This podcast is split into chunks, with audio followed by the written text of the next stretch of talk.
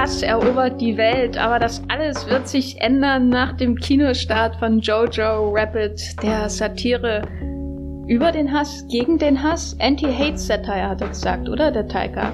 Wir reden heute über Jojo Rabbit von Taika Waititi und äh, nehmen den Film auseinander mit Spoilern natürlich. Äh, neben mir sitzt dafür der Matthias Hopf von das Filmfilter. Hallo. Und ich bin die Jenny Jecke von thegaffer.de. Unsere Filmauswahl ist heute durch einen Zufall ideal äh, als Begleitung für Jojo Rabbit, denn der Matthias redet auch über die wütenden Les Miserables von Lach Lee aus Frankreich, der Oscar-Contender von Frankreich dieses Jahr beim besten internationalen Film. Und ich spreche über das Remake von Henri Georges Clouseaus Der Rabe, The 13th Letter von Otto Preminger mit Charles Moyer. Viel Spaß mit dem Podcast.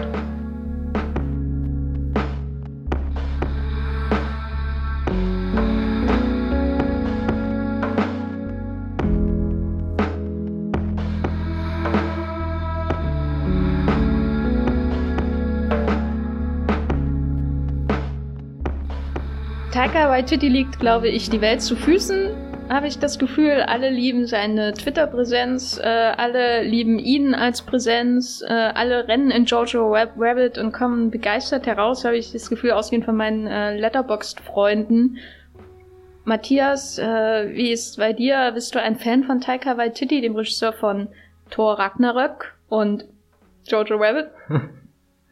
Ich glaube, ich bin kein Fan. Ich finde ihn ja schon ganz unterhaltsam manchmal, gerade wenn er irgendwelche lustigen Bilder von sich postet, wo er sehr lässig an Filmsets rumsteht. Aber ich glaube, das ist schon der Teil, den ich lieber mag, als den Teil von ihm, der, der die Filme dann letzten Endes inszeniert, weil da bin ich bisher oft enttäuscht aus dem Kino rausgegangen. Zum Beispiel im Fall von Thor Ragnarök haben wir ja auch schon ausführlich in einem Podcast drüber gesprochen, äh, was, was da alles so für Probleme zustande kommen. Selbst wenn er jemand ist, den ich dafür schätze, dass er schafft, zumindest das, was er als seinen eigenen Humor etabliert hat, überall mit reinzuschleusen, selbst dann, wenn er jetzt bei Star Wars The Mandalorian eine Episode inszeniert und äh, ganz am Anfang zwei Stormtrooper ein bisschen äh, äh, ja Scherze machen lässt, das würde ich ihm definitiv zuschreiben, dass er diese Szene in die Serie geschmuggelt hat, auch wenn ich das jetzt nicht 100% beweisen kann, aber es trifft definitiv seinen Humor, den er ja schon schon sehr lange eigentlich hat. Ähm, also es geht ja gerade sogar irgendwie ein Video immer wieder im Internet rum, da er jetzt für, für Jojo Rabbit für den Oscar nominiert wurde und offenbar, als er damals für einen Kurzfilm nominiert wurde, hatte er äh, sich schlafen gestellt und dann ganz überrascht in die Kamera geguckt. Das ist so, glaube ich, so ein typischer Taika Waititi-Humor, ein bisschen frech, ein bisschen rebellisch äh, und das hat er natürlich, äh, er kommt aus Neuseeland, das muss man vielleicht auch dazu sagen, dass das ganz interessant ist, dass da ja eigentlich ein, ein Fremder so Hollywood aufmischt mit eben auch einem neuseeländisch geprägten Humor, was zum Beispiel in Tor 3 dann durch äh, verschiedene äh, oder zumindest ganz konkret eine Figur zur Geltung kommt, der er seine Stimme leiht und die dann mit so neuseeländischem Akzent ähm, spricht, nämlich dieser Korg. Vielleicht äh, erinnert ihr euch an dieses Steinmonsterviech, was Korg heißt. Arg viel besser kann ich es leider nicht beschreiben. Ich muss auch gestehen, eigentlich, ich bin gespannt, Thor dreimal wieder zu schauen, wie das sich so rückblickend jetzt äh, kam ja seitdem ein paar Marvel-Filme und, und eigentlich habe ich dann denke ich doch gerne an Tor 3 zurück, auch wenn er mit eins der hässlichsten MCU-Bilder überhaupt hat, nämlich eine grüne Wiese. Und an sich finde ich grüne Wiesen sehr schön und entspannend und äh, denkt man da an große Werke von George Lucas zum Beispiel, der auf grünen Wiesen romantische Szenen hat äh, äh, spielen lassen. Aber man muss erst erstmal schaffen, eine grüne Wiese mit Kate Blanchett hässlich wirken zu lassen. Ja, und vor allem sind dann nicht auch Anthony Hopkins ja. und so Leute dann gleich da und und und Tom Hiddleston und Chris Hemsworth. Oh mein also, Gott. Es ist was bemerkenswertes. Ähm, Warum ich äh, äh, Tor 3 damals nicht so mochte, ist, glaube ich, eine Sache, warum Taika Waititi sehr geschätzt wird, aufgrund der vielen ironischen Brüche. Die haben ja damals in dem Film die großen äh, dramatischen Sequenzen oft kaputt gemacht, gerade wenn im Hintergrund die ganze Heimat äh, vom Tor irgendwie dem Weltuntergang geweiht ist und dann kommt ein lustiger Cut, der das Ganze bricht, aber letzten Endes setzen sich alle seine Filme, die er in der letzten Zeit so gemacht hat, da ist natürlich am bekanntesten äh, What We Do in the Shadows, in Deutschland heißt der fünf äh, Zimmerküche sagt, glaube ich, eine Vampir, Werwolf, Mockumentary, die natürlich äh, das Ganze sehr humorvoll nimmt und dann sind diese ganzen ironischen Brüche kommen da im Dauertakt und dann hat er noch diesen kleinen süßen Indie-Film gemacht, Hunt for the Wilder People, der mich vor allem begeistert hat, weil Sam Neill da drin mitspielt und den sehe ich irgendwie in letzter Zeit eher weniger im Kino, kann das sein? Ja, ich glaube, der ist hauptsächlich damit beschäftigt, ähm, wunderschöne, süße Schweine zu züchten und äh, Wein äh, herzustellen äh, auf seiner Farm. Er hat den besten Twitter-Account, den es gibt. Folgt ja. Sam Neill bei Twitter. Äh, man sieht auch regelmäßig äh, äh, Bilder von seinem Bart, wobei man immer nicht zuerst wird, hält er gerade ein Schwein ganz weit oben über sein Gesicht oder ist es sein Bart? Ich finde, das ist äh, eine immer sehr schöne Abwechslung im sonst so äh, immer hart umkämpften Twitter-Feed, dass da einfach jemand ja die das das Leben, die Tiere, die Natur genießt. Äh, außerdem ist Neil demnächst auch wieder als Kinobändiger im Kino zu sehen, wenn er zusammen mit Laura Dern und Jeff Goldblum endlich wieder ist die große Jurassic Park Tri äh, Trini, Trini, Trinität ähm, vereint unter der Regie von Colin Trevorrow, der leider nicht die Episode 9 inszeniert hat, wobei streicht das leider. Ich bin eigentlich mit dem J.J. Abrams. Ja, lieber J.J. Abrams als Colin Ja, wollte gerade sagen. Ähm, das machen ja zwar gerade ganz viele Story-Entwürfe so, die Runde und, und auch Concept Art, was auf den ersten Blick sehr interessant aussieht, aber man hat ja trotzdem keine Ahnung, wie sich der Film da im Endeffekt äh, wirklich zu verhalten hätte. Aber kommen wir zurück zu Taika Waititi, äh, der gerade einfach den Peak seiner Karriere hat, gerade einen Film, der für den besten äh, äh, besten Film ja beim Oscar nominiert ist und ja auch gerade für, für Tor 4 äh, frisch unterschrieben hat, jetzt noch einen kleinen Indie-Film davor dreht und der, zuletzt berichtete auch der Hollywood-Reporter in einem Scoop, dass er möglicherweise für ein Star Wars-Projekt in äh, Verbindung äh, gebracht werden könnte oder wurde. Vielleicht ähm, ein, ein, ein Film über einen jungen, äh, quirky, äh, äh, über einen quirky Jungen in der Storm, Stormtrooper-Jugend, äh, ja. der zum Imperium äh, gehören will und, und dann ein einen imaginären Imperator hat. Good, my boy. And ist now ja, kill him. ist aber eigentlich schon die Finn-Story, oder? Ja, so ein bisschen. So Captain Phasma wäre dann hier für, wenn, wenn Captain Phasma bei Finn immer noch auftauchen würde und sagen würde, hä. Captain Phasma ist äh, Sam Rockwell. Ja, das könnte hinhauen, gell? Nur, dass, dass Captain Phasma nie, nie irgendwelche Daten abfragt und, und dann verschweigt, wer wann wirklich wo geboren wurde. Auf alle Fälle, Tiger Waititi ist der Mann der Stunde. Ich glaube, für viele auch, äh, oder, oder gerade, dass, dass er bei Disney eine Heimat gefunden hat, die gern mit ihm posieren auch irgendwie geht. Also deswegen hat er da gerade auch den, den Zugriff zu all diesen Star Wars und Marvel Properties, wo ja Kreative in den letzten Jahren eher feststellen mussten, dass es sehr knifflig ist, ähm, da mit, mit so viel, in Anführungsstrichen, Eigenwillen ähm, zusammenzuarbeiten. Also wir hatten ja jetzt gerade erst äh, den Doctor Strange-Macher, äh, nämlich hier Scott Derrickson, wo man ja eigentlich immer dachte, der, der hat es irgendwie geschafft, einen sehr guten Draht da aufzubauen und hat das immer nach außen kommuniziert und hat es jetzt trotzdem aufgrund kreativer Differenzen aus Doctor Strange 2, äh, ja, wurde geschmissen, hat sich jetzt schmeißen lassen. Er sagt selbst, dass es auf friedlichen Fuße passiert, aber wer kann das schon genau sagen? Da, da hat Tiger Waititi schon, schon irgendwas, er bringt da irgendwas mit, um, um viele Kompromisse, glaube ich, zu schaffen, um um da einfach durchzurutschen immer. Das finde ich interessant eigentlich. Ich habe ihn auch bei Marvel so wahrgenommen als einen etwas weniger edgy James Gunn. Mhm. Auch der ja auch visuell versucht sich irgendwie so ein bisschen abzuheben von den, also Wenn manche nicht Leute, Wiesen filmt. Genau, nicht gerade Wiesen filmt oder Müllplaneten, aber ähm, dieses dieses bunte von Thor Ragnarök, was ich da, was da auf dem Poster ja vorgegeben wurde, das war ja, hat ja quasi an die Farbgebung auch der Guardians of the Galaxy Filme von James Gunn angeschlossen und ich habe ihn auch immer so ein bisschen wahrgenommen als jemand, der wie ein kinderverträglicher James Gunn ist. Weil selbst wenn man ähm, jetzt Guardians of the Galaxy 2 schaut, da merkt man ja schon, wie manchmal einfach so diese brutale Ader von James Gunn durchbricht, die er früher in seinen Exploitation-Filmen und er kommt ja von Troma ursprünglich ähm, an den Tag gelegt hat und gezeigt hat. In Super natürlich, ähm, ein, ein sehr super Film, könnte man fast sagen. Ähm, und, und in Guardians of the Galaxy 2 kommt das eben durch und wirkt manchmal zynisch, aber Taika Waititis Art von Humor ist gar nicht so weit weg von dem äh, hm. von James Gunn, nur eben verträglicher. So, also weniger böse, weniger zynisch, eher so eine, eine Kuschelironie, würde ich es mal nennen. Kuschelironie, das finde ja. ich sehr interessant. Äh, und er ist natürlich auch bekannt durch die Flight of the Concord Serie, das sollten wir vielleicht auch noch äh, erwähnen, dass er eins von zwei kreativen Masterminds, die da mitgeschrieben haben. Ähm, genau, damit er ein grobes Bild hat. Und jetzt macht er Jojo Rabbit nach dem großen Torerfolg. Also eigentlich ist Jojo Rabbit jetzt so der Film, der äh, Knives Out für Ryan Johnson zum Beispiel war, haben wir Anfang des Jahres drüber geredet. Also einer dieser Indie-Filmmacher, der sehr schnell hochgekommen ist, dann einen Mega-Blockbuster gedreht hat und sich dann ein offenbar ein, ein Herzensprojekt ausgesucht hat, das jetzt äh, hier eine Verfilmung des Romans Caging Skies ist, der eigentlich gar keine Komödie ist, sondern äh, sich sehr dramatisch mit den Ereignissen im Dritten Reich und einem kleinen Jungen, der da von, von äh, dem äh, faschistischen Gedankengut äh, sehr durch, durchdrungen wurde, äh, erzählt. Und er zieht das jetzt als Komödie, als Coming-of-Age-Geschichte, als äh, hippen US-Independent-Film, als Anti-Hass-Satire auf.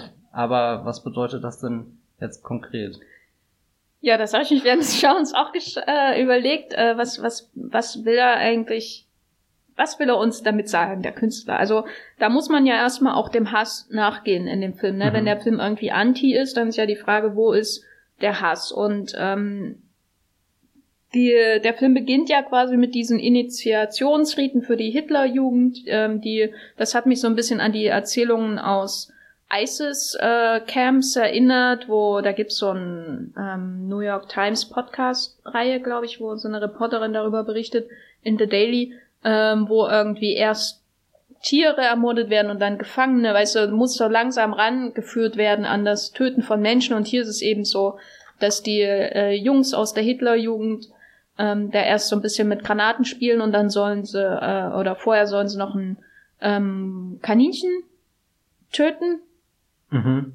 Das und das, was quasi die Desensibilisierung gegenüber dem Leben äh, ähm, ähm, quasi herstellen soll. Äh, man fängt quasi mit kleinen süßen Tieren an und dann äh, passiert da, werden das, wird das dann irgendwann, wenn man alt genug ist, ersetzt durch Menschen, wenn man so will. Und damit wird man, damit wirft er einem natürlich schon gleich rein in diesen Hassaspekt, ne, diese, diese Ideologie, die da schon den kleinsten aufgezwungen wird ähm, durch diese institutionellen, ähm, diese, diese ähm, Nazi-Pfadfinder-Hitlerjugend, die man da quasi hat.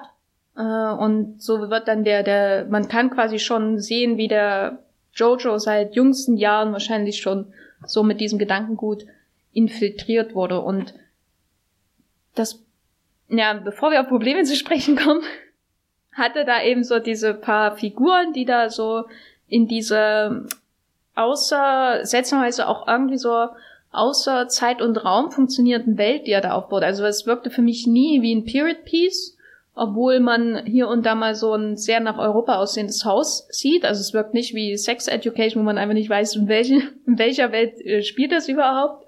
Südkalifornien, Wales, keine Ahnung. Was ich ja eigentlich sehr stark bei Sex Education finde, weil das dadurch auch so, so diesen Grund äh, hier, das ist für alle und alle können sich da wiederfinden und, und probiert euch selber aus oder findet jeder seinen Zugang und hat nicht das Gefühl, okay, ich schaue jetzt die britische Coming-of-Age-Geschichte, sondern es könnte auch eine in den 80er Spielen eine amerikanische sein oder so. Ja, und hier ist es eben eher so, ähm, als hätte man die Überreste von einem Stephen Daldry Nazi-Drama aller der Vorleser oder so und würde jetzt vor denselben Kulissen irgendwie einen Film machen, aber es sind, ist eben nur so die Wiese ist nur übrig und, und so ein bisschen Görlitz oder was man da dann sieht. Ich weiß nicht, wo er es gedreht hat, aber es sieht halt aus wie äh, manch ostdeutsche Stadt, die renoviert wurde. Äh, und äh, aber es wirkt nicht wie eine eine Welt, ne, in der mhm. echte Menschen leben, sondern wirklich wie so ein wie so ein Set im Grunde. Ähm, hat es im Grunde auch gemeinsam mit 1917, ein anderer Film, über den wir hier schon gesprochen haben im Podcast, und äh, in diesem in diesem komischen Mikrokosmos sehen wir dann, wie äh, der Jojo da in, äh, infiltriert ist ähm, äh, mit dem mit der Hass äh, mit der Hassideologie äh, und dann findet er ein jüdisches Mädchen auf seinem Dachboden. Die sogar sogar im Zimmer seiner toten Schwester versteckt, also. Und ähm, das ist ja schon ähm, erstmal eine Ansage, überhaupt den Jungen so, ne, so zu präsentieren, dass er äh, schon so, so voll drin ist, mhm. ne? Also es ist ja, wir begleiten ihn ja nicht, wie er da hineinkommt, sondern es wird, ist ja von Anfang an angenommen, dass er eigentlich schon ein kleiner Nazi ist. Mit Kulleraugen. Ich finde das eine, eine super düstere Prämisse eigentlich für diesen Film. Und das ist mir auch erst danach klar geworden, als ich über den Film nachgedacht habe, weil äh, wie Taika Waititi den Film ja aufmacht, ist, er bedient sich eben an all diesen Klischees, die man aus dem hippen, quirligen Independent-Film kennt. Das fängt an bei diesen strahlenden Bildern, wo, wo du eher so, so ganz viel Licht durchflutete Wälder äh, dann siehst, was ja auch an sich schön ist. Und ein Regisseur wie Terence Malick äh, zieht da in Tree of, äh, Tree of Life, sage ich, äh, in ein verborgenes Leben gerade, der demnächst nächste Woche vielleicht sogar schon im Kino startet. Ähm, ja, was, was ganz anderes raus. Nee, und dann auch der Musikeinsatz, der natürlich gar nicht zu der Zeit äh, passt. Also wir hören die Beatles, wir hören David Bowie in. Ich, also das mit den Beatles habe ich Ihnen schon äh, übel genommen, es in diesem Kontext überhaupt diese Melodie zu hören. Ja. Weil das eins meiner Lieblingslieder von ihnen ist. Äh, und ich jedes Mal, wenn ich das für den Rest meines Lebens hören werde, werde ich an nur einen schlechten Film denken. Weil, Spoiler, ich mag Jojo Rabbit nicht besonders. Ähm, und das nehme ich ihm übelst. Bei Heroes, Heroes steht irgendwie über den Ding, weil das so in allen Filmen ja benutzt wird. Ja. Aber ähm, das Beatles-Lied ähm, ist ja nicht so intensiv im Film, in Filmen zu hören. Und auf einmal kommt einer, der es benutzt und dann äh, äh, als Kontext, um irgendwie lustige kleine Nazi-Welt zu zeigen.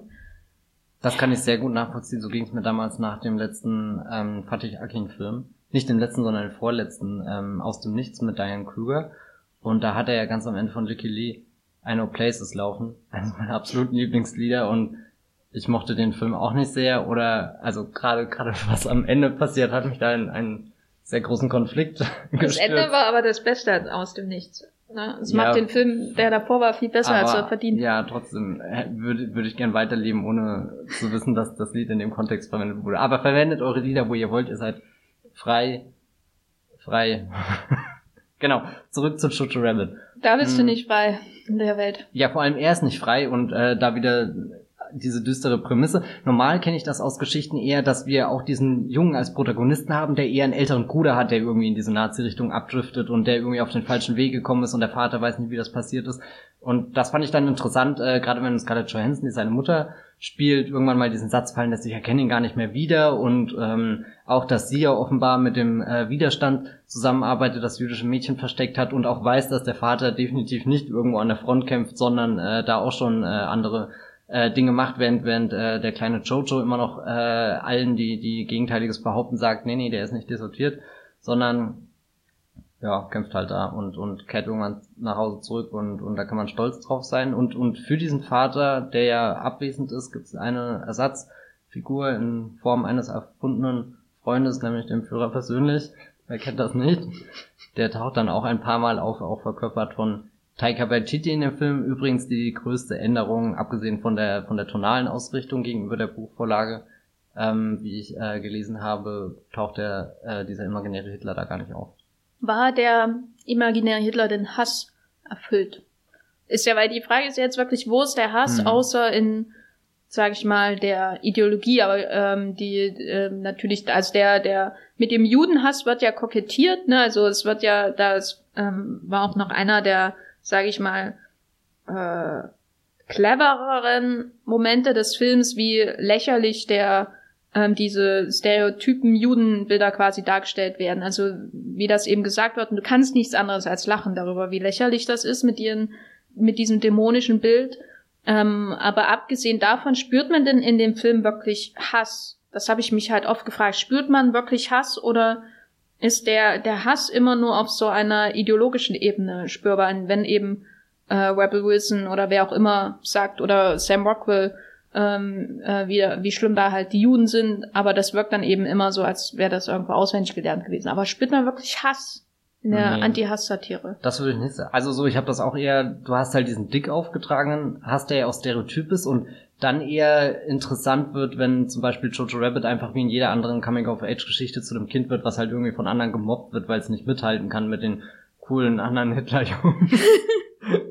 ähm, da, an sich ist das ja auch ein interessanter Gedanke, mal ein kleines Kind zu zeigen, eben was, was danach strebt, was, was gar nicht hinterfragt, äh, in was für einem Denken das drinne steckt, sondern aber ja, keine Ahnung, so, so diesen, diese richtige, äh, die, die Wurzel des Bösen zu greifen, das ist sehr schwer, auch eben in dieser imaginären Hitler-Figur, die ja auch eher so als der, hallo, hier ist der Onkel Adi, und, und so sein persönlicher Motivator ist, früh äh, wird gegenseitig, äh, heilen sie sich an, wie sie sagen, und, und das heißt, der kleine Jojo hat äh, in seinem Kinderzimmer die ganzen äh, Bilder von dem, dem bösen Hitler quasi hängen, also dem echten Hitler, der da halt mit seinen diesen typischen Posen steht und dann kommt ein bisschen der Hitler-Clown dazu und sagt, nee, jetzt gib mir doch mal ein richtiges Heil und das muss mehr casual kommen, aber muss überzeugend kommen und so.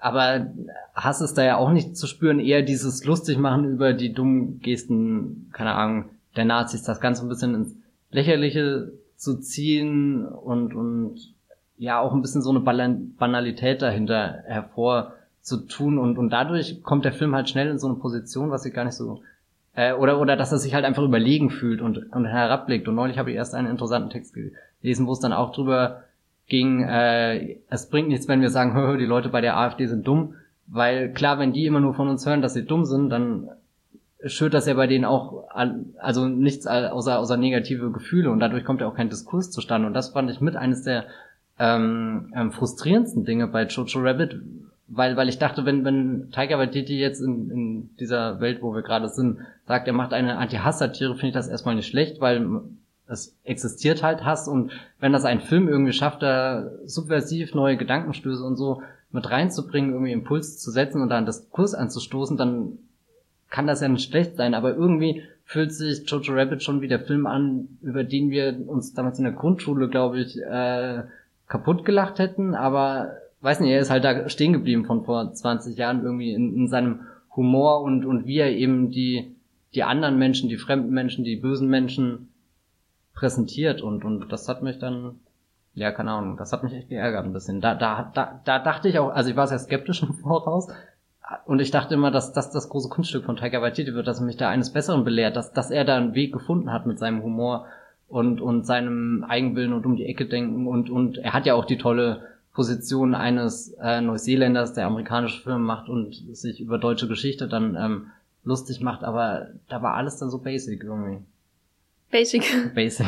ja, ja. halt mediocre, wie du es vorhin im Vorgespräch ja, genannt hast. Das war auch so ein bisschen das, was mich eigentlich am meisten enttäuscht hat, dass ich mich nicht mehr so richtig drüber aufregen kann, äh, weil er irgendwie geschmacklos wäre oder so, also was ja bei manchen Kritiken im Vorfeld anklang oder so, sondern das ist, ich fand ihn halt nicht lustig, was so ein ähm, Grundproblem ist. Äh, also ich hatte das Gefühl, dass die, die Pointen alle aus meilenweiter Entfernung ähm, oder um in unserem System zu bleiben, kilometerweiter Entfernung ähm, sichtbar sind, äh, dass er auch teilweise sehr, sehr billige Gags einsetzt, äh, die nach fünf Jahre alten Twitter-Jokes klingen. Also einmal nimmt er ja wirklich einen fünf Jahre alten Twitter-Joke. Mhm. Ähm, und das ist so das eine Problem. Und das andere ist wirklich, dass das alles so weich ist. Und ähm, ich meine, wenn man jetzt zum Beispiel Sein oder Nichtsein schaut von ähm, Ernst Lubitsch oder so, dann sind die Nazis dort ja auch tendenziell dumm, weil sie, sie haben so eine inhärente Lächerlichkeit einfach. Aber trotzdem gibt's bei ihm immer Momente, wo man, ähm, wo man so eine, ein Gefühl der Gefahr auch einfach hat, weil die Hauptfiguren sowieso eingekesselt werden von ihnen. Sie kommen so in Situationen, wo man echt denkt, ja, ich bin zwar hier in einer Komödie, aber das kann auch ganz schnell richtig falsch laufen, einfach weil die so eine Macht ausstrahlen. Ähm, und es gibt eben ein paar Figuren, so ein paar wenige in Sein oder Nicht Sein, die nicht, äh, nicht lächerlich sind. Ähm, zum Beispiel eben der, der eine ähm, polnische Kollaborateur. Ähm, also schaut Sein oder Nicht Sein, wenn er nicht kennt. Das ist sehr, sehr lustige, sehr, sehr gute Hitler- ähm, oder Nazi-Satire. Aber ähm, man hat immer so, auch ein, so, obwohl die Nazis lächerlich sind, hat man so ein Grundgefühl, wie böse das auch alles mhm. ist. So, und sie werden ähm, einfach als auch sowas, also nicht nur dumm und deswegen sind sie Nazis, sondern ähm, dieses Nazi-Sein ist halt irgendwie lächerlich so. Also das ist eher so der, der Umkehrschluss oder so. Und dadurch wirken sie halt auch ein bisschen dümmlich. So. Während bei Taika Waititi habe ich das Gefühl, dass er irgendwie ähm, das Nazi-Sein als prinzipiell dumm versteht, was man sicher tun kann, aber ich würde sagen, wenn man dumm ist, wird man nicht äh, er hätte nicht diese Macht, nicht über so viele Jahre hinweg, ne? Also, das ist auch so ein Problem, was ich immer bei der Trump, bei den Trump-Beobachtungen habe, so, wenn irgendwelche Komiker über Trump reden und ähm, sie ihn allein durch seine äh, scheinbare Dummheit irgendwie begreifen, aber letztendlich ist es sehr clever, was er da tut. Nicht, dass er irgendein Mastermind ist und viele Sachen sind Unfälle, aber wenn du den ähm, quasi gerade solche Extremisten quasi nur als dumm äh, ansiehst, dann, dann unterschlägst du halt so auch so ein Teil ihrer Gefahr, nämlich eben die da herkommt, dass sie auch sehr schlau sind und clever und eben auch ähm, dadurch ähm, sehr Menschen sehr gut manipulieren können.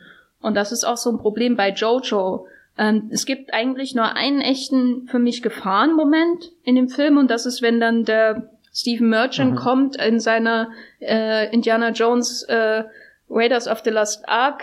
Äh, Todd hieß er, glaube ich. Äh, sieht ja genauso ja, aus wie der, wie der, der Nazi da aus ähm, Jäger des verlorenen Schatzes. Ist eigentlich eine wirklich eine perfekte Besetzung, muss ich sagen, von Stephen Merchant. Und man so dieses ähm, klassischen ähm, Gestapo slash SS-Menschen hat, die da kommen. Wo der Film aber dann gleichzeitig wieder so eine klassische Schere aufmacht zwischen den ähm, echten, in Anführungszeichen, Nazis, die böse sind, ähm, so wie, wie, als wurden sie schon, der wurde ja wahrscheinlich schon diesen Mantel geboren, ne, mit dieser Brille. Und auf der anderen Seite diesen Wehrmachtsleuten wie, wie Sam Rockwell, die ja irgendwie nur so mitmachen, weil sie mhm. halt mitmachen. So, wo ich auch denke, also, kannst du heute noch so einen Film machen? Wahrscheinlich nur, wenn du Amerikaner bist oder, ähm, nein, nee, Deutsche machen das auch gern. Ähm, aber das wirkt halt dann dadurch so nichts sagen im Umgang mit dieser, mit diesem Hass, der da angeblich ähm, satirisch ähm, begriffen werden soll. Weil eine Satire ist natürlich darum, sich über was lustig zu machen auch, was zu karikieren, aber letztendlich macht man ja auch Satiren, um irgendwie was zu verstehen. Ne? Also wenn ich jetzt zum Beispiel, äh, wie im Vorgespräch schon angesprochen, eine meiner Lieblingssatiren aus den letzten Jahren, äh, The Death of Stalin von Armando Iannucci schaue, dann macht die sich natürlich wahnsinnig lustig über ähm, diese ähm, komplett unfähige stalinistische Führungsriege, aber sie versteht auch, wie Stalin über diese Leute diese Macht hatte. Und äh, so, also da, man versteht ja auch mehr, indem man das schaut. Und bei Giorgio verstehe ich nichts, außer dass die Nazis alle dumm waren und äh, super, danke für diese Eingebung. Und bei Death of Stalin bist du ja auch teilweise, fieberst du mit, mit einzelnen oder mit vielen verschiedenen Figuren sogar, weil, weil immer mal wieder so einer sympathischer wird als der andere, obwohl im Endeffekt alles sehr furchtbare Menschen sind. Wie bei Wieb im Endeffekt, es ist ein roter Faden in einem Schaffen. Ähm, ja, weil du jetzt gerade diese äh, Stephen Merchant-Szene gesagt hast, muss ich sagen, dass der Anfang, wenn, wenn diese Gestapo-Gruppe da reinkommt und es sind fünf Leute und alle sagen der Reihe nach Heil Hitler und das Ganze wiederholt sich dreimal, das war tatsächlich einer der wenigen Momente, die ich wirklich witzig fand, weil der Witz so, so krass durchgezogen wird, wie die Römer, die halt bei Life of Brian in das Haus reinlaufen und es sind ungefähr 100 Stück und wir müssen allen 100 Stück zuschauen, bis das durchgeht. Aber dann zeigt der Film halt gleich im nächsten Moment, wie der gleiche Witz, der, der da so voller Feingefühl und mit verschiedenen Nuancen und, und auch wie, wie äh, Sam Rockwell das letzte Heil Hitler wirklich noch so über seine Lippen quetscht, obwohl er innerlich schon vor drei Heil Hitlers äh, innerlich gestorben ist. Ähm, aber dann später kommt dann diese, diese Suspense, die eigentlich so, so einen Moment auch irgendwie bringt, wo du weißt, okay, die wissen mehr, äh, da ist offenbar jemand, den sie suchen, die sind nicht nur zufällig in dieses Haus gekommen, Kontrolle zu machen. Und dann wird dieser Witz aber nochmal wiederholt und das ist auch so, so, so ein Moment gewesen, wo, wo, wo in, in einer Sekunde all diese vielen verschiedenen Widersprüche, die er zu vereinen versucht, überhaupt nicht zusammenlaufen. Und das hatte ich auch sehr oft in dem Film, die, diese Beobachtung, dass, ja, keine also ich, ich hätte gerne den Film gesehen, der mir zeigt, dass das möglich ist. Und offenbar funktioniert es ja für viele Menschen auch. Also ich habe jetzt auch schon super viel Positives, haben sie ja vorhin schon in der Einleitung gesagt, dass äh, unsere halbe Letterbox-Bubble da ähm, eigentlich sehr angetan ist von dem Film, aber da waren für mich die, die Diskrepanzen einfach viel zu, zu groß, keine, keine schönen Übergänge, aber dann auch nicht mal wirklich was Abruptes, was mich schockiert hat. Außer äh, der schockierendste Moment ist vermutlich die Szene mit, äh, äh, wo der kleine Junge, der Jojo, merkt, dass seine Mutter tot ist. Aber das ist auch eine Szene, die, die sehr alleine in dem Film für mich steht, die, die wieder schön vorbereitet, also was heißt schön, weiß nicht, ob man so einen Moment schön vorbereiten kann, aber halt zu diesem Moment hinführen kann, aufbauen kann, weil, weil die Mutter zu dem Zeitpunkt schon sehr lange aus der Handlung eigentlich ausgeschieden ist. Und alles, was ich über sie weiß, passiert halt davor auf so, so drei großen Szenen, die sie mit ihrem Sohn hatte, aber danach vor allem keine Rolle mehr spielt, wo ich gedacht habe, da, da hängt die Mutter. Und äh, irgendwie, wo, wo der Film, ich hatte einerseits das Gefühl, der Film ist ein reines Zeitspiel, er hat super viele interessante Konflikte und es gibt ja die eine Stelle, wo der Junge Elsa erklärt, was alles das Problem ist, wenn ich dich an meine Mutter verrate, äh, wenn ich verrate meiner Mutter, dass, dass ich weiß, dass du hier bist, wenn ich dich an die Nazis verrate und so. Also dekliniert er eigentlich alles durch, was dieser Film in sehr aufwühlenden, interessanten Szenen irgendwie darstellen könnte aber er lässt dann das Ende des Krieges darüber entscheiden, dass wir diese Konflikte nicht ausgetragen bekommen, sondern dass am Ende irgendwie das jüdische Mädchen dasteht und sagt, ja, ja, Toto, alles in Ordnung, wir tanzen jetzt. Er bringt ein Opfer, aber er, es ist eher ein kleines Opfer, und das ist die Mutter, ne? Also, man hat das Gefühl, er will einen harten Schlag in die Magengrube, ähm, riskieren und das ist die, die Mutter. Ähm, du musst das auch erstmal schaffen, äh, ähm, Scarlett Johansson in einem Film zu töten. Also das äh, selbst bei, bei Avengers ist das ja völlig in die Hose gegangen. Äh, beziehungsweise in die Grube, beziehungsweise in, was auch immer, äh, den Abhang runtergefallen. Äh, und und äh, ähm, hier ist, also das war auch einer der wenigen, also es gab so ein paar Momente, wo ich dachte, da schleichen sich Szenen rein, die zu einem anderen Film gehören. Ähm, und deswegen wirken die so fremd auch. Und das sind eigentlich nur die Scarlett Johansson-Szenen, also speziell die erste, wo sie ähm, also speziell die, wo sie ihren, äh, ihren Ehemann spielt und sich die, die Asche aus dem ähm, Kamin äh, übers Gesicht schmiert, um den Bart zu geben. Das war so eine richtige theaterhafte Szene, wo man quasi auch die Mechanik von ScarJoes äh, oder Scarlett Johansons äh, Spiel anschauen konnte, was ich sehr interessant fand, weil sie in ihren meisten anderen Rollen eher sehr organisch wirkt in ihrer Darstellung. Also sie hat hier fast wie Adam Driver gespielt, äh, möchte ich damit sagen, in Marriage Story, während sie in Marriage Story wie Scarlett Johansson spielt. Ähm, und, ähm, das war die eine Szene, die wirkte wie aus einem anderen Film. Äh, und dann wird so weitergemacht, als wäre nichts geschehen. Und die andere Szene war halt ihre Todesszene, wo ich dachte, zeitweise dachte, wie es inszeniert ist, ist das jetzt ein Traum oder ist das wirklich ähm, passiert? Und das wirkt aber dann doch im Nachhinein wie ein kleines Opfer, ähm, um ein großes Opfer nicht zu bringen, weil das große Opfer wäre ja wirklich eine Konsequenz von, Konsequenz von Jojos Hass, den vorgeblichen Hass hm. Zu ziehen und der, die Konsequenz wäre nicht der Tod der Mutter gewesen, sondern der Tod von Elsa. Ne? Aber das kann er sich ja nicht ähm, eingestehen, dass er das macht, weil das wäre das einzig Logische gewesen, wenn du so einen Jungen im Haus hast, ne? Also der, äh, da gibt's ja auch äh, echte Filme und ähm, ähm, Bücher und so weiter, die sich mit solchen Sachen befassen, wenn die Kinder ähm, quasi denunzieren und so. Und äh, so ein großes Opfer kann er natürlich nicht bringen, weil dann wäre das ja nicht mehr sein Tree, äh, Jonathan Lipnick hier als Nazi-Film äh, sozusagen. Also der Junge aus Jerry Maguire, falls ihr euch erinnert, sieht genauso aus äh, wie, wie äh, sein Junge hier, der Roman Griffin Davis. Und deswegen macht er so ein kleines Opfer, um am Ende seinen emotional Payoff für seinen hm. kindgerechten Nazi-Satire zu haben. Ich hatte auch oft das Gefühl, dass äh, gerade der Moment, also eigentlich, äh, wenn, wenn Jojo Rabbit da am Anfang rennt und, und beschwingt von all diesen Indie-Tönen ist und dann knallt die Granate, das ist ja eigentlich einer, wo der Film auch irgendwie ausbrechen könnte, wo diese ich habe überhaupt nichts gegen Independent-Filme, im Gegenteil, ich schaue mir die lieben gerne an, aber in dem Fall hatte ich echt das Gefühl, er benutzt dieses Indie-Ding auch ein bisschen dieses als... Twee und dieses Quirky. Ja, so, so wie so, so eine Decke, die er schnell auf den Brand äh, wirft. Also so, so, weißt du, die Granate explodiert und dann kommt schon schnell wieder die, die Decke drüber und, und dass er damit eigentlich halt diese Abgründe, was du gerade äh, angerissen hast, so dass die Kinder die Eltern denunzieren würden, das, das steckt ja auch in der Prämisse mit drin und das ist, das ist ja das, wo ich auch ein bisschen erschauder und eigentlich denke, das ist unglaublich, dass dieser Film gerade ein, ein Massenpublikum erreicht, aber irgendwie das, mit dem die Leute rausgehen, ist der, äh, der, ja, der imaginäre Hitler, der um die Ecke kommt und sagt, was? Das fand ich, ich habe im Englischen gesehen und diese, diese random eingestreuten deutschen Worte, das hat mich, also manchmal fand ich es witzig, manchmal hat es mich nur verirrt, weil ja keiner auch so, also sprachlich ist der Film ja auch ein, ein totales Kuddelmuddel und, und ja, ich weiß ich glaube, das ist eigentlich das kleinste Problem, was der Film hat. Ja, da hätte ich mir ein bisschen mehr Konsequenz vielleicht gewünscht, äh, weil da hätte ich, also weil einerseits kann ich verlassen, dass Eng, äh, Amerikaner, die oder ähm, englisch sprechende Natives halt, die, die Deutsch mit einem deutschen Akzent reden, lustig sind. Also wenn man eben Rebel Wilson hört, die, wie gesagt, im Vorgespräch äh, meine, die einzige Person war, die ich in dem Film tatsächlich lustig fand. Alles, was sie tat, fand ich lustig. Ähm, aber ich bin auch ein Rebel Wilson-Fan und werde immer dazu stehen, äh, Bachelorette Forever, etc., etc. Also einerseits sagen, finde er das lustig und andererseits ähm, muss er aber auch ernsthaftes Schauspiel so mit reinbringen, weil in dem Film ist es, da geht's ja schon irgendwie auch ernst ja. zu, ne? Ähm, und äh, das, da kommt dann eben so ein Kauderwelsch äh, raus. Und bei Death of Stalin fand ich das interessant, dass da niemand mit einem russischen Akzent redet, sondern alle in so in so britischen äh, oder amerikanischen äh, regionalen Dialekten, die zu den tatsächlichen Persönlichkeiten und wo die aus Russland herkommen, passen. So, das fand ich eine interessante Lösung, um diese klassische ähm, diese klassischen furchtbaren Dialekte oder Akzente dann aus amerikanischen Filmen zu umgehen. Und hier ist es einfach so inkonsistent, äh, finde ich jetzt nicht so problematisch.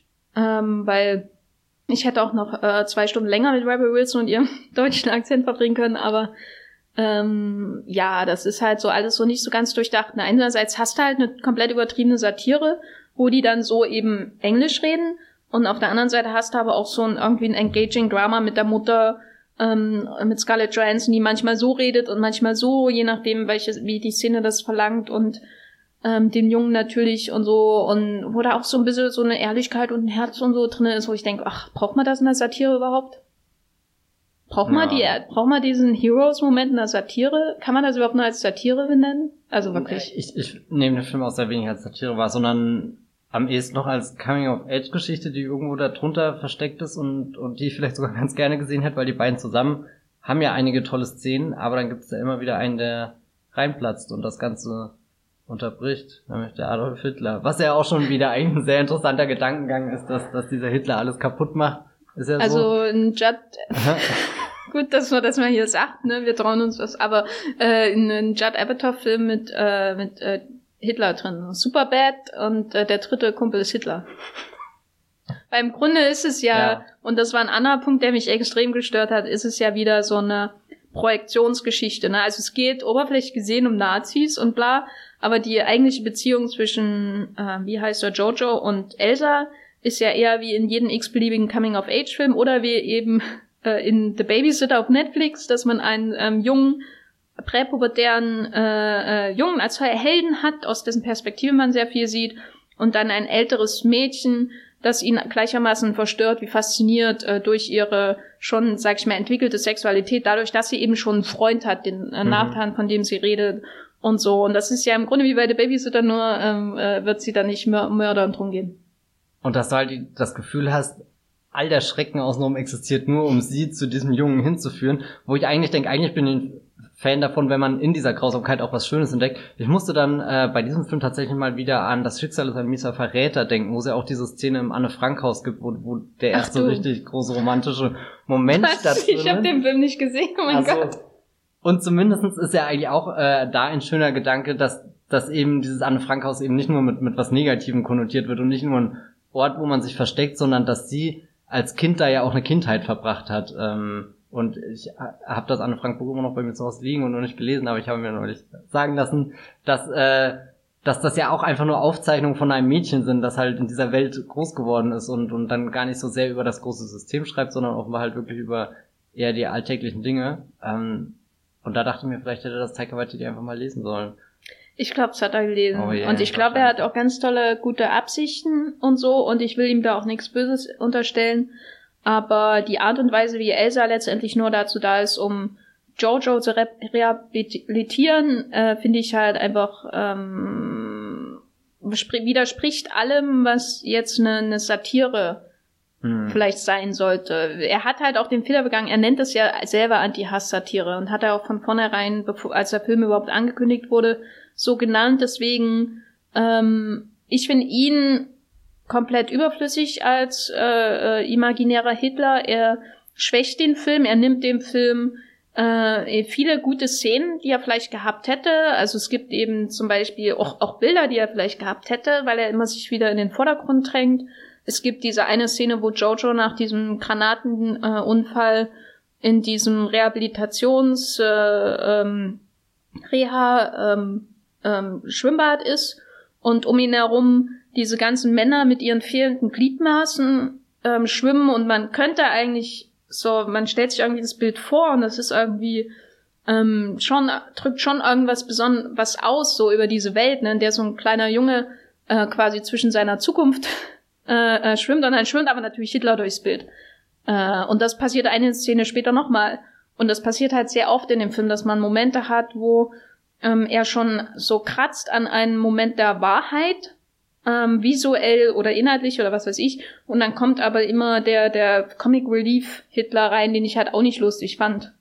Und ich lache über alles, ne, eigentlich. aber in dem Film saß ich wirklich da und das Einzige, worüber ich gelacht habe, war Rebel Wilson und ich musste bei ihr mal dran denken, oh Cats, warum kann jetzt nicht gerade Cats kommen? warum kannst du nicht irgendwelche Kakerlaken da rumschubsen auf dem Startfeld? Ach, Rebel Wilson ist einfach super. Ja. Mich hat ein bisschen an diese Hitler-Karikatur dann noch geärgert, dass das Loslösen von ihr am Ende so schnell und wirklich nur noch in so einem obligatorischen Moment passiert und für ihn ja auch gar keine Herausforderung mehr darstellt. Also wenn wir wieder auf diese Idee zurückgehen, dass er ja eigentlich total, keine Ahnung, vergiftet ist von all dem Gedanken gut und, und da sein, sein Zimmer eben tapeziert hat und, und kurz davor ist die Mutter zu verraten und weiß nicht was alles. Und das ist am Ende dieses Austreiben von dem Bösen, beziehungsweise dass das eigentlich gar kein Böses ist. Du realisierst nie, dass dieser imaginäre Hitler ein Abziehbild von einer wirklich grausamen Persönlichkeit ist, die Dinge zu verantworten hat, die, die, ja, keine Ahnung, ein fassungslos machen. Also halt ein Massenmörder und weiß nicht was. Sondern halt im Endeffekt ist es eher so, naja, der Quälgeist, der nicht davon abhält, dass du hier deine kleine Love Story irgendwie hinkriegst und, und dann kannst du mit einem Kamikameha irgendwie mal schnell aus dem Haus raus kicken, wo ich immer das Gefühl habe, dass das sollte eigentlich ein großer Freiheitsschlag für Jojo Rabbit sein, aber ich hatte nie das Gefühl, dass Jojo Rabbit wirklich von diesem Hitler äh, gefangen genommen ist oder so, sondern der liegt halt in seinem Bett, aber wenn der Jojo Rabbit reinkommt, dann sagt er auch nur, ja, ich hab's hier gerade warm gehalten und steht wie aus. Ich meine, das ist auch super creepy. ähm, äh, wer weiß, was Taika Waititi damit alles erzählen wollte. Aber ähm, insgesamt habe ich das Gefühl, dass, dass dieser, dieser imaginäre Hitler mit eines der größten Probleme ist, die er zusätzlich in diesem Film geladen hat, wo, wo er schon, schon an anderen Baustellen eigentlich sich hätte darauf konzentrieren können, dass es da ähm, besser funktioniert. Und, und irgendwie glaubt er, glaube ich, auch, dass dieser Hitler der heimliche Joker des Films ist, der Star ist. Und irgendwie funktioniert es ja auch, dass, dass jetzt viele darüber reden. Und das hat ja auch auf den ersten Blick sowas, wow, das traut er sich, das macht er. Und was die Grundprämisse des Films angeht, habe ich auch sehr viel Respekt davor, aber bin umso enttäuschter zu sehen, dass das halt nichts damit gemacht wird. Wenn, also man kann das inhaltlich nicht unbedingt ähm, vergleichen, aber jetzt nochmal zurück zu Rand Johnson, der eben nach seinem großen Film einen Film gemacht hat, wo du in jeder Sekunde merkst, darauf hat er Bock, das will er ausprobieren und wo ich, wo ich ihn in, in jeder Faser dieses Films spüre und bei Jojo Rabbit habe ich das Gefühl, naja, den hat er jetzt einfach so gemacht, das ist fast wie so ein Selbstsäufer, so, so eine Idee, die hat er noch irgendwie in seinem, seinem Nachtschränkchen gehabt auf so einem Notizblock und dann hat er den schnell gedreht und keine Ahnung, also irgendwie ist er da auch nicht ganz mit dem Herz dabei, obwohl er so viel Herz reinschüttet. Oder so tut, als würde er was reinschütten an Herz. Ja, oder ist halt einfach auch einfach zu viel Herz, ne? Also mein Problem na, ist einfach, kein, wenn kein er echtes Herz, also ja, emotional na, hat halt, er mich so gar nicht gekriegt. Ja, aber er so die er lässt halt eine gewisse Härte vermissen. Hm. Und das schließe ich oder das würde ich zurückführen auf ähm, so eine, ich weiß nicht, so eine gestellte, was ja immer Zuneigung zu diesen Figuren. Also das ist halt wieder das, wo die Satire reinkommt. Ich meine, jeder hat vielleicht eine andere an, andere Anforderung an Satire, aber ich, äh, wenn eine Satire nicht wehtut, so, wenn sie zu Ende ist, dann ist es für mich halt keine Satire, weil wozu brauchst du das dann? Eine Satire muss dir doch irgendwie auch, dich auch irgendwie angreifen und so äh, und irgendwie dich auch ein bisschen anbiedern und, und das macht eigentlich alle großen oder die äh, äh, großen Satiren, viele Großsatiren halt auch aus. Also er tut ja weder denen weh, die er darstellt, weil das alles so ähm, zahnlose Klischees sind, noch uns Zuschauern. Also wem, für wen macht er dann denn die Anti-Hass-Satire? Das ist ja mhm. auch eine andere Frage.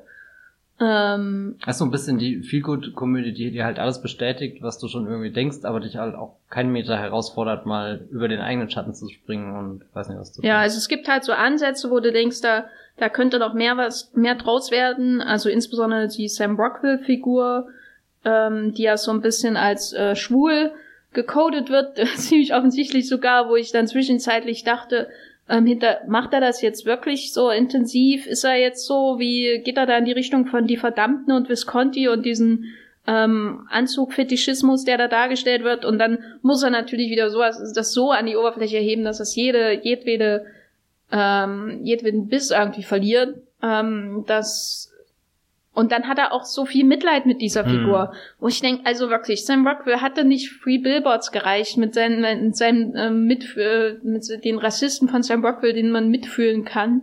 Muss das sein? Muss ich das jetzt, muss ich ihn jetzt noch als oh, super sympathischen Wehrmachtssoldaten sehen? Da ja. war seine, seine Three Billboards Figur fast schon ein Tick ja. interessanter und so, so von, von rein, was die für die Handlung bedeutet, weil er hinterfragt diesen, weiß jetzt nicht, wie er heißt, in äh, Jojo Rabbit, den, den, was auch immer, den er da spielt. Klenzendorf. Ja. Klenzendorf. Eigentlich ein interessanter Name. ja, also mein Fazit zu Jojo Rabbit ist, ähm, ich hätte ihn gern noch geschmackloser gesehen. Ich hätte gern irgendwas gesehen, an dem ich mich reiben kann, aber das ist alles so, das geht so runter. Also entweder kugelt's an dir vorbei, ohne dass du merkst, dass es da war. Oder, ich stelle mir gerade vor, wie der imaginäre Hitler so einen Berg runterkugelt.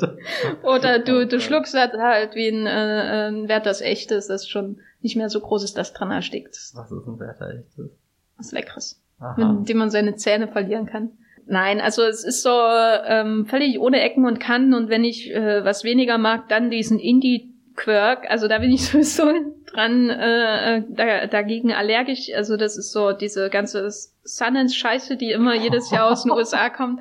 Und jetzt macht er auch noch mit Fox Searchlight Geld eine Hitler-Satire in diesem Sundance-Ton und da kommt es mir da einfach hoch. Auch diese junge Mädchengeschichte dort und so. Äh, aber ich hätte mich gern mehr aufgeregt über den Film, glaube ich. Du regst dich eigentlich gerade schon ziemlich auf. Nee, das ist einfach, also ich nehme ihm einfach übel, dass ich ihn nicht lustig fand. Also nicht mal das, nicht mal so ein Lacher, wo du dich hinterher schämst für oder so, gar nichts. Ähm, außer eben so ein paar Rebel Wilson-Szenen und äh, über Rebel Wilson lache ich immer, also auch in Cats natürlich.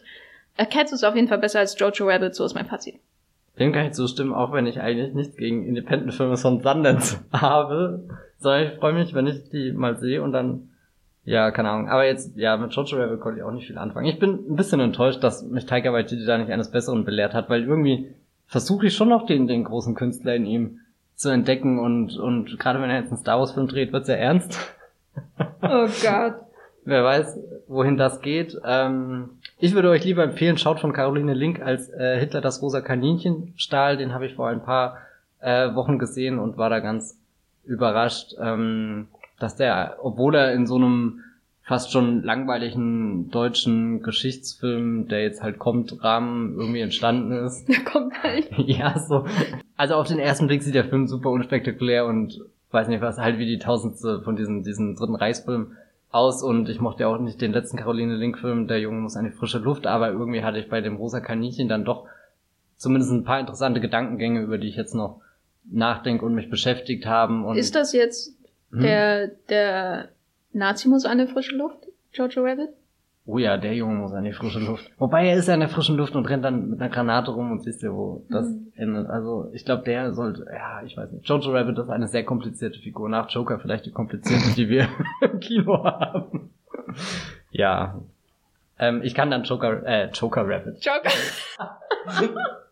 ich wollte sagen, ich kann Jojo Rabbit nicht unbedingt empfehlen will euch aber auch nicht abhalten, ihn anzuschauen, weil ich glaube, das ist ein Film, wo man sich am besten seine eigene äh, Meinung bilden muss. Jennifer gleich vom Stuhl, glaube ich.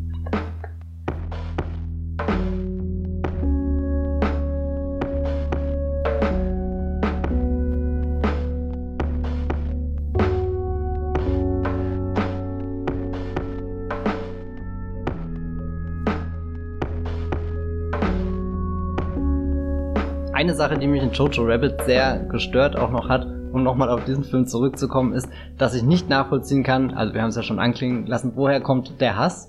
Ein Film, den ich am gleichen Tag direkt danach gesehen hat, hat mir ähm, sehr äh, dramatisch verdeutlicht, wie Hass entsteht, wie, wie das zu Wut führt und letzten Endes zur Revolution, mit welchem Ausgang auch immer. Ich rede nämlich von Die Wütenden, heißt er bei uns in Deutschland, im Original ein französischer Film Les Miserables lief letztes Jahr in Cannes. Das ist ein, äh, glaube der allererste lange Spielfilm von Latch Lee, der allerdings auch schon ein bisschen länger Filme macht. Unter anderem auch ein Les Miserables Kurzfilm 2017, der glaube ich so knapp 20 Minuten lang ist und in Grundzügen ähm, die Geschichte, die er jetzt als, als Langfilm schon mal gemacht hat. Davor hat er, glaube ich, verschiedene Dokumentarfilme gemacht, die sich mit äh, auch äh, Gewalt in Pariser Vororten auseinandergesetzt haben, in der äh, eben der Staat auf die Gesellschaft tritt, trifft, konkret in Form von, von Polizisten, die äh, da diverse Grenzüberschreitungen machen. Und was auch ganz interessant ist, eine Information, die ich über ihn gelesen habe, dass er offenbar 2008 selbst einen Polizeieinsatz gefilmt hat, ganz zufällig, der dann auch aus dem Ruder gelaufen ist und seine Aufnahmen haben dazu geführt, ähm, dass die Polizisten irgendwie verurteilt, weiß nicht was auch immer wurden. Ähm, und das ist jetzt ein Element, was er auch in die Wütenden drinne hat, nämlich in Form eines kleinen Jungen mit einer Drohne, der über äh, das äh, äh, Montfermel, wenn ich das richtig ausspreche, äh, diesen, diesen Vorort von Paris mit seiner Drohne fliegt und, und da eigentlich eher durch die Fenster späht, wie so ein Spammer. Um, und äh, die Mädchen filmt, wie sie sich gerade umziehen. Das ist vielleicht nicht die beste Eigenschaft dieses Jungen, aber es passiert dann auch im Lauf dieses Films, dass ähm, er einen Polizeieinsatz filmt, der aus dem Ruder läuft, wie es dann eben, also nicht direkt in der Wirklichkeit äh, passiert ist, also es ist nicht wirklich eine Verfilmung davon, sondern ich glaube eher als Grundlage für den die wütenden äh, Les Miserables ähm, waren die äh, Unruhen 2005 in Frankreich, wo auch viel Staat und Menschen aufeinander getroffen sind und es kam zu Randalen und viel Gewalt und Blut und äh, Sachbeschädigung. ja, aber nochmal zurückzugehen, um überhaupt die Frage zu klären, wer sind denn die Polizisten, die hier Grenzüberschreitungen machen? Das ist nämlich schon mal interessant. Die nimmt er nämlich sich als Protagonisten und da lernen wir eine Spezialeinheit kennen, die da für, für ähm, den Ortsteil abgestellt ist und da regelmäßig reinfährt auf Streife mitten am Tag, sind jetzt gar nicht so groß ausgerüstet, sondern eher in so einer Casual-Kleidung und eigentlich, wenn sie im Einsatz sind, müssten sie sich so ein Polizeibändchen rummachen, damit jeder erkennt, wer sie sind. Das machen die aber gar nicht, weil die sind da eh schon mit einem Hustle drinne, jeder kennt sie und sie haben auch mit verschiedenen äh, Anführern von, von verschiedenen, keine Ahnung, ich nenne es jetzt mal Clans, äh, auch Absprachen schon getroffen. Das regelt sich alles so, so einen halben Meter neben dem Gesetz und der Anführer von dieser Polizeieinheit nimmt das Gesetz eh nicht so genau, beziehungsweise nimmt das nur dann genau, wenn er es für sich auslegen kann. Der heißt nämlich Chris. Ähm, und ist so dieser typische, impulsive, harte Mann, keine Ahnung, der am liebsten im Unterhemd wahrscheinlich durch die Straßen rennen will. Oh je, das sind auch die Stereotypen äh, gerade hier am Laufen. Ähm, und er führt eben diese Einheit an, da kommt ein neuer dazu, Stefan heißt er. Mm, der hat sich versetzen lassen aufgrund von familiären Gründen. Eigentlich hat er äh, eine Freundin gehabt, mit der er ein Kind hat und die sind getrennt voneinander und um mehr Zeit mit dem äh, Kind zu verbringen, hat er sich nach Paris versetzen lassen und gerät dann jetzt in diese Einheit, was sein schlimmster Arbeitstag werden soll. Sein, nee, nicht sein schlimmster Arbeitstag, sein schlimmster Tag im ganzen Leben, sagt er später mal, an einem Punkt. Und ähm, ja, wie er diese Einheit kennenlernt, merkt er auch schon schnell, dass da eben vieles nicht richtig läuft, aber ihm wird immer wieder verdeutlicht, das ist halt so, wie wir die Dinge hier regeln. Und das finde ich einen, ähm, einen spannenden Punkt, den, den der Film so beobachtet, dass sich ähm, gewisse Regelbrüche schon normalisiert haben, um überhaupt noch einen Alltag zu ermöglichen. Und und alles was was diese diese Gruppe macht ist eigentlich nicht irgendwas äh, nachhaltiges sondern sie gucken eigentlich nur wie kommen wir in den nächsten Tag wie können wir den Konflikt jetzt ziemlich schnell ähm, beenden, wie können wir deeskalieren, aber es ist niemals eine komplette Deeskalation, sondern es ist halt immer nur auf so ein Normal-Level an, an, an Unruhe irgendwie. Und, und da fand ich äh, dann interessant, wie ich als Zuschauer mit ihnen mitgefiebert habe, dass sie das immer wieder schaffen. Also so wie ich selbst Angst hatte, dass, dass die ganze Situation außer Kontrolle läuft und, und das ist ja eigentlich das, was, was grundlegend falsch daran läuft. Eigentlich wäre wär das Beste, was der Film erreichen könnte, nämlich dass, dass eben das, das aufgenommene Tape irgendwie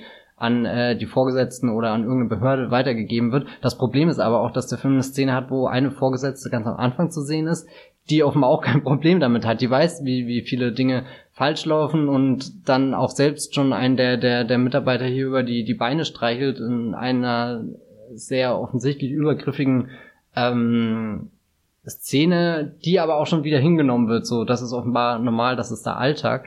Und diese vielen Beobachtungen fand ich ganz interessant, weil die ein Gefühl davon geben, wie sich sowas eben normalisieren kann. Ähm, also wie, wie das abgenickt wird, akzeptiert wird. Und Stefan, der zwar immer noch am Anfang versucht, den Mund aufzumachen, aber schnell merkt, damit kommt er nicht weiter. So, er muss sich jetzt anpassen. Das ist ja auch irgendwo sein Job.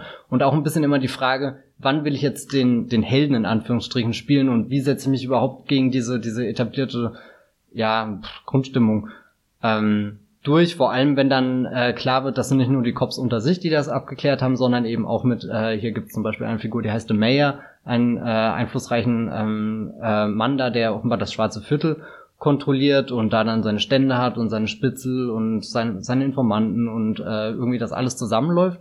Mm, und dann der, der größte Konflikt, der äh, in Mon, äh, äh, Montfermeil dann an diesem Tag passiert ist, dass jemand gestohlen wird. Ein Little Johnny oder so heißt er, glaube ich.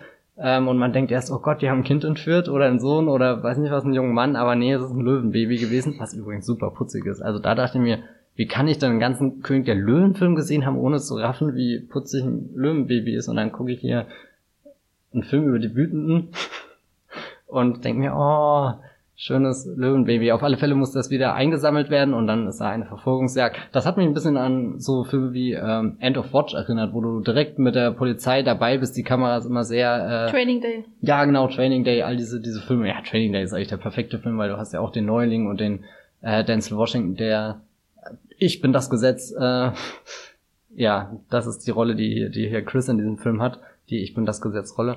Mm Wohin wollte ich jetzt eigentlich? Jetzt bin ich raus, weil ich viel an Training Day denke. Ja, aber war es bei mhm. Löwen und. Ah ja, genau, Löwen. Ja, ja, genau, und diese Verfolgungsjagd und ähm, und halt eben dieses Mitfiebern, dass sie es irgendwie noch schaffen, das hinzukriegen. Und was da dann noch interessanter wird, dass die Erwachsenen unter sich so einen Kleinkrieg führen. Irgendwie jeder dealt mit jedem und die, die das Leid austragen müssen, sind im Endeffekt die Kinder, die so hin und her geschubst werden, obwohl sie das sind, die am Ende dann verprügelt und angeschossen und weiß nicht was werden. Und es interessiert sich einfach keiner dafür. Hauptsache für, für die eigene Machterhaltung oder so wurde alles getan. Dann können auch die Kids wieder auf den Fußballplatz gehen, selbst wenn sie aussehen wie, wie kleine äh, Monster und, und eigentlich ist das jetzt auch schon kein fairer Begriff, weil sie sind ja eigentlich die, die Hauptleidtragen, äh, die Elenden ja eigentlich in diesem, äh, wenn, wenn wir Les Miserables direkt übersetzen, wären es eigentlich die Elenden. Und ähm, der Film zeigt dann, wie aus Elenden dann eben die Wütenden wird, weil der Film am Ende dann doch in dieses äh, Revolutionsding ähm, übergeht, dass, dass eben die Polizisten in eine Situation kommen, wo man denkt, man hat schon alles wieder so hingebogen, dass wir auf diesem falschen Normallevel weiterarbeiten können. Aber dann passiert erst richtig was Unerwartetes, mit dem keiner gerechnet hat und eben diejenigen, die sonst keine Stimme haben und immer am Ende von allem stehen, die halt die ganze Prügel einstecken müssen, die, die verfolgt werden, weil sie irgendwas aufgenommen haben, was sie nicht hätten sehen dürfen und so. Das sind dann die, die, die sich zurückmelden, die sich entscheiden, dass sie, dass sie Türen nicht aufmachen oder dass sie, äh, weiß nicht, explosive Dinge werfen, die Menschen verletzen können. Und, und da fand ich auch noch einen interessanten Kontrast an den der Film aufmacht, dass er am Anfang beginnt mit einem äh, WM-Finale, glaube ich, wo Frankreich gegen was weiß ich wen gewinnt. Ihr wisst das sicherlich alle besser als ich. Auf alle Fälle da sehr schön diese Bewegung zu beobachten, wie all die Menschen aus den Vororten in die Stadt strömen und du auch schon ähm, ein Gefühl kriegst von wie gewaltig Masse sein kann, wenn sie dann in Bewegung ist. Aber ähm, da ist ja eher eine, eine, eine freudige Ekstase da, weil man ja gemeinsam was feiern kann. Also man ist vereint und und es ist irgendwie, ich habe mal im Blog geschrieben, glaube ich, so ein, äh, äh, ein, ein, ein, ein Chaos, aber es ist ein, ein gutes Chaos, was da irgendwie, weil, weil die Bewegungen sind alle gleichmäßig und alle, äh, also keiner will da was Böses eigentlich, hoffe ich. Ähm, aber was ich da interessant fand, dass dieser dieses Opening trotz der der Begeisterung in den Gesichtern schon mit ähm, so ne, so einem Brummen im Hintergrund untermalt wird. So, das steigert sich immer und du hast schon, du merkst, okay, da da ist was im, im Argen, was da eigentlich nur drauf wartet, so wie so, so eine Krankheit, die endlich ausbricht. Und ja, nee, Krankheit ist in dem Fall glaube ich auch nicht das beste Wort. Äh, halt die Revolution, die die die sich langsam ankündigt. Ähm, wo die Menschen da gerade ihre Mannschaft anjubeln, ist ja auch eine gewisse Unzufriedenheit, die sie in dem Moment ablassen, irgendwie so, so Dampf ablassen, in dem Fall im guten Ereignis. Und am Ende hast du das alles im, im kleinsten, engsten Raum eigentlich so, so. Und, und eigentlich ist das ein Treppenhaus, also sprich irgendwas, was verbindet, wo, wo du, in, keine Ahnung, wo du dem Nachbarn Hallo sagen kannst. Also so, so ein, ein Ort, der eigentlich. Wann hast als, du deinem Nachbarn als, das letzte Mal Hallo gesagt? Immer wenn ich ihn sehe, sage ich Hallo und dann gehe ich in meine Wohnung. Gut. ich bin nicht sehr, äh, nee, aber, aber so vom Prinzip ist ja ein Treppenhaus eben ein, ein verbindendes Element, wie so, so eine Brücke und, und dann wird das eben zu Todesfalle und dann muss ich dann zum Beispiel an äh, sowas wie hier High-Rise denken, wo du ja auch diese, dieses, äh, diesen, diesen hohen Turm hast oder, oder, oder Snowpiercer, wo die, wo die Revolution nach vorne dringt und dich immer mehr einengt und das Starke bei Les Miserables dann irgendwie, dass ich sehr unzufrieden war mit dem Ausgang des Ganzen, weil, weil da nichts Gutes mehr war und ich auch nicht das Gefühl hatte, dass diese Revolution eigentlich was vorwärts bringt. Also wenn ich zum Beispiel an, an die, die Musical-Adaption von dem äh, äh, ganzen Ding denke. Von äh, Cats Regisseur genau, Tom, Tom Hooper. Hooper mit, äh, äh, äh, ja, ihr wisst schon, Russell Crowe.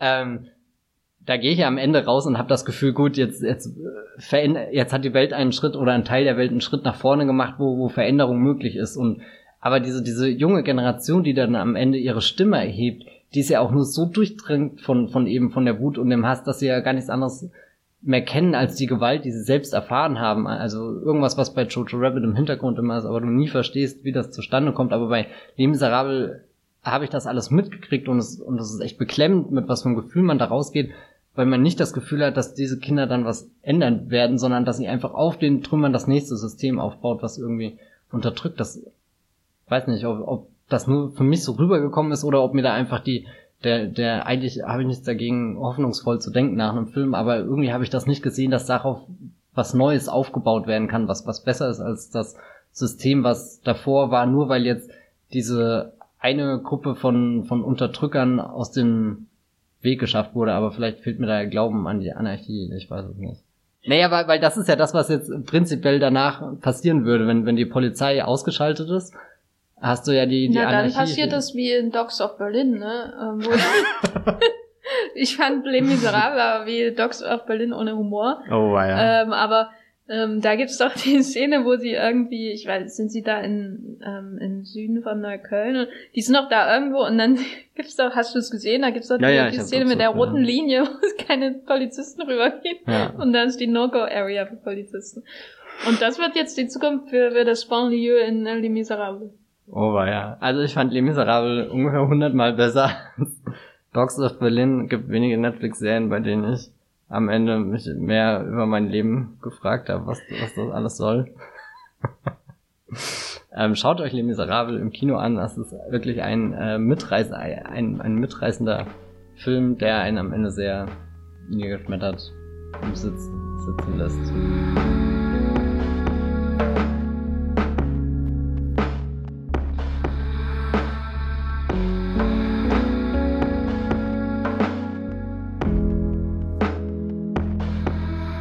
Ja, thematisch zu den bahngegangenen Filmen äh, zufälligerweise passend habe ich mir eins beziehungsweise zwei Filme ausgesucht, in denen es auch um eine kleine insular lebende Gemeinschaft geht, äh, in der der Hass und äh, die Missgunst und die Denunziation auf einmal ähm, die Kontrolle äh, gewinnen. Und zwar geht es um äh, im Grunde um The 13th Letter, also der 13. Brief. Äh, ich habe keinen deutschen Titel gefunden. Ich glaube, der kam gar nicht in Deutschland raus, aber da müsste ich nochmal prüfen.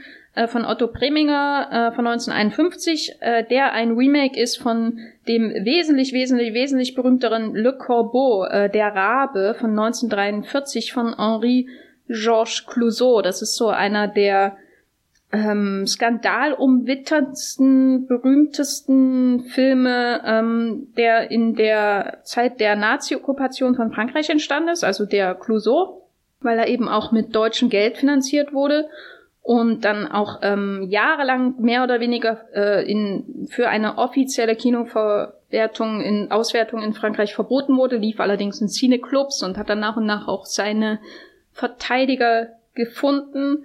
Und den hat dann Preminger äh, 1951 geremaked. So, warum rede ich über die? Natürlich, weil Charles Boyer in dem Remake mitspielt. Äh, interessanterweise in dem Remake und nicht in dem ähm, französischen Film. Also er hat ja so ein, ein paar Remakes mitgespielt ins, äh, in seiner Karriere. Also ich habe hier schon, äh, nee, habe ich noch nicht, noch nicht gesprochen über Algiers. Äh, ist der Film, der ihn endgültig zum Superstar in den USA gemacht hat, der ein Remake ist von Pepe Le Moko äh, mit Jean Gabin, ein ganz großer Film der französischen Zwischenkriegszeit. Und ich habe aber schon geredet über die äh, Vierreiter der Apokalypse, ist auch ein Remake von einem berühmten Stummfilm, wo er auch mitgespielt hat später. Und ähm, der 13th Letter steht quasi dazwischen. Und man muss einfach von vornherein wissen, The 13th Letter ist sehr schwer zu haben. Äh, man muss unglaublich kreativ sein, um ihn im Internet zu finden. Äh, ich habe eine ganz, äh, ganz schlimme, ich weiß nicht, das sieht aus, als hätte jemand direkt ähm, eine, eine olle Kopie, äh, äh, also Celluloid von The 13th Letter auf VHS äh, gebannt. Also man zwischendurch äh, sieht man, dass, dass, dass ähm, die, die Rollen nicht rechtzeitig gewechselt werden. äh, aber man sieht dann unten diese VHS-Streifen, diese klassischen, ähm, weil der eben quasi ähm, im, im nehme ich mal an, äh, in den Untiefen von rechte Situationen verschwunden ist. Ähm, das ist ein Film, den Preminger für Fox gemacht hat. Und der ist leider quasi mehr oder weniger vergessen, auch weil er einfach schwer zu haben ist. Und äh, wer aber nicht vergessen ist, ist äh, der Film von Clouseau, der sogar in Deutschland auf DVD erschienen ist und den ich jedem wirklich empfehlen würde. Grundsätzlich. Schaut, der Rabe von äh, Henri Georges Clouseau ist ein, ein sehr, sehr toller Thriller. Äh, und dann kann man vielleicht da ahnen, was der Preminger hinterher raus, draus gemacht hat. Das ist wirklich sehr faszinierend weil es eben kein 1 zu 1 Remake ist. Die Grundsituation ist aber ähnlich. Es geht in beiden Fällen um einen kleinen Ort, der recht abgeschieden vom Rest der Welt ist, in dem äh, jemand, äh, man weiß nicht wer, anfängt Briefe zu schreiben, die denunzierend sind, mehr oder weniger. Also jemand bekommt einen Brief und liest darin, dass seine Ehefrau eine Affäre mit X hat oder so. Also quasi alle äh, offenen und äh, falschen Geheimnisse und richtigen Geheimnisse teilweise auch in der ganzen Stadt werden quasi vor allem auf, ausgebreitet, weil jeder kriegt diese Briefe und erfährt das über den anderen und dann beginnen natürlich die Fragen, wer, wer schickt die denn jetzt hier rum? Wer ist da der Schuldige? Wer hat da ein Motiv dafür? Und im Mittelpunkt steht ein Arzt, äh, der wird in der Neuverfilmung gespielt von Michael Rennie, einem äh, Menschen, äh, dem jegliches Charisma fehlt und äh, der einfach wie ein gut aussehendes Loch durch diesen Film läuft. Und das ist auch ein Grundproblem, weil der Schauspieler im Original von Clouseau ähm, das war, glaube ich, der Pierre Fresnay oder wie der ausgesprochen wird. Das ist so ein ganz großer französischer Star gewesen und der hat Charisma, ist ein toller Hauptdarsteller und so. Und hier hast du halt bei dem Preminger einfach so ein Nichts. Äh, nichts gegen Michael Rennie, aber eigentlich sollte Joseph Cotton die Rolle spielen, wenn man das hinterher weiß. Ach, einfach nieder, niederschmetternd, diese, äh, äh, diese, diese Information. Und äh, der Arzt ist quasi im Mittelpunkt dieser Geschichte, um weil es eben so eine in den Briefen auch immer wieder so eine Dreiecksgeschichte zum Tragen kommt, nämlich dass es einen älteren ähm, Psychiater gibt, der ist in dem Remake der Dr. Laurent, der von Charles Boyer gespielt wird, und eine äh, dessen viel, viel, viel jüngere Frau, äh, die von Constance Smith gespielt wird. Und dann gibt's eben diese Vorwürfe, sie hätte eine Affäre mit diesem jungen äh, Dr. Pearson von Michael Rennie. Das sind auch so Parallelen, das ist äh, wie im Original. Und ja, es ist schwer zu beschreiben, jetzt parallel über diese Filme zu sprechen. Ich möchte auf jeden Fall nicht spoilern, wer diese Briefe schreibt, weil das ist äh, ähm, sowohl in Le Corbeau als auch in The 13 Flatter ist das ein, ein großer Twist natürlich, wenn man das dann letztendlich erfährt und das macht diesen ähm, diese beiden Thriller auch sehr spannend, die ganze Raterei die ganze Zeit. Ähm, aber es ist vielleicht insofern interessant ähm, bei Henri-Georges Clouseau, der Film war so umstritten auch, weil er, weil er sehr misanthropisch auch an die Menschen rangeht und ähm, quasi das ganze Dorf äh, in seiner Doppelmoral einfach äh, enthüllt und jeder ist im Grunde irgendwie sofort drauf und dran, den anderen zu beraten und na, alle wollen natürlich auf diesen jungen Doktor äh, rumhacken, der in dem Original gar nicht so jung ist äh, und äh, wollen ihn quasi zum Scapegoat des Ganzen machen. Und sie springen sofort auf jeden an, den sie die Schuld zu äh, lassen, äh, anlasten können. Und das wurde dann eben auch ähm, nach dem Krieg gelesen als ähm, kritisch, was so die Denunziationspraxis während der Nazi-Besatzung angeht. Und das macht ihn, glaube ich, auch heute noch deswegen auch sehr interessant. Das Interessante ist auch, dass er von sowohl von rechts wie von links nach dem Krieg als ähm, äh, äh, anti-französisch gelesen wurde, was immer ein gutes Zeichen ist, wenn das von beiden Seiten kommt. Ähm, und Clouseau auch lange Zeit da gar nicht arbeiten durfte, bis 47, glaube ich. In der Film, äh, das Original kam 43 raus, bis er quasi dann auch so viele Verteidiger auf seiner Seite hat, dass er wieder arbeiten könnte, konnte. Und Preminger ist ähm, an dieses Remake von diesem echten Klassiker des französischen Films herangegangen mit dem Wunsch, dem ausdrücklichen, dass er den nicht exakt so machen wollte wie das Original. Er muss natürlich, er war ja zu dem Zeit schon Otto Preminger, er hatte schon Laura gemacht. Er war schon wer, aber er war auch so ein bisschen kommerziell schon gerade in einem Tal. Und er wollte aber, er hatte schon so viel, ja, sag ich mal, Drive als Künstler, dass er nicht einfach nochmal den großen Film nochmal machen wollte. Und das Interessante ist eben, dass ähm, bei Clouseau das schon sehr ein gesellschaftskritischer Film ist, ähm, über, über diese eng, dieses engstirnige Dorf und bei Preminger ist es eher so ein psychologisch interessanter Film. Also man fragt sich die ganze Zeit, warum sind die Figuren so, wie sie sind. Und das macht ja auch ähm, Preminger später dann auch aus in anderen Filmen, diese psychologische Nuanciertheit, dass jeder im Grunde ähm, jeder gleicher, gleichermaßen gut wie böse sein kann. In jeder, ähm, in jeder Sekunde kann sich das ändern und deswegen verliert ähm, The 13 Flatter quasi wesentlich an, bis wenn es so an diese Gesellschaftskritik des Originals geht, aber gewinnt extrem bei den Figuren. Und dazu gehört eben ähm, insbesondere auch die Figur von Charles Boyer, ähm, der Dr. Laurent, ein ein, äh, so eine klassische Boyer-Figur. Im Grunde das ist seine französischste Rolle, würde ich sagen, in Hollywood, wo er auch so wirklich wie so in seinen französischen Filmen spielt, wesentlich mehr gestikuliert und auch so ein bisschen noch viel mehr so diesen Zynismus äh, und eine grundsätzliche Ironie reinbringt, die er in seinen französischen Rollen hatte ähm, in den 30er Jahren, bevor er endgültig nach Hollywood gegangen ist. Ähm, und er, ja, wie soll man das sagen? Ähm, er, man hat irgendwie immer oder oft das Gefühl, dass er alles schon gesehen hat. Ähm, das war für ihn eine sehr wichtige Rolle eigentlich, ähm, weil das so seine erste nach drei Jahren Kinopause war. Das war so der Sprung für ihn in die Altersrollen, ähm, wo er vorher noch ähm, bis 48 so Leading Man Rollen hatte und hier sieht er auf einmal 20 Jahre älter aus und spielt schon einen dezidiert alten Mann äh, und und auch einen einen vielschichtigen äh, gehörnten Ehemann mehr oder weniger. Das war so seine Rückkehr. Das war diese Etablierung als Charakterdarsteller, wo er dann raus war aus diesen Lover Rollen, die er in den 30er und 40er Jahren viel gespielt hat. Und ähm, er ist auch, es wird, ist auch wirklich eine seiner absolut besten Rollen, was auch irgendwie traurig macht, dass man den Film quasi nirgends sehen kann, außer man ist ähm, sehr lange intensiv im Internet unterwegs äh, und äh, macht äh, bei beiden Filmen ist es so, wenn man die dann nochmal schaut, ähm, wenn man weiß, wie es am Ende ausgegangen ist und wer letztendlich verantwortlich für alles ist, dann macht das quasi noch wesentlich mehr Spaß, allen bei ihrem Schauspiel zuzuschauen, sag ich mal so, äh, ohne Spoiler oder so. Ähm, insofern ist es eins der Remakes, wo man natürlich immer den Schatten des Originals hat, einfach weil der Clouseau so ähm, bestimmt auch ist. Also da ist ja wirklich kein Gramm äh, zu viel an diesem Film. Er wirkt so bei der, der Rabe, als wäre er genauso entstanden, wie er im Kopf des der Macher vorher vorhanden war. Also es ist wirklich extrem effizient inszeniert. Da sind unvergessliche Bilder drin.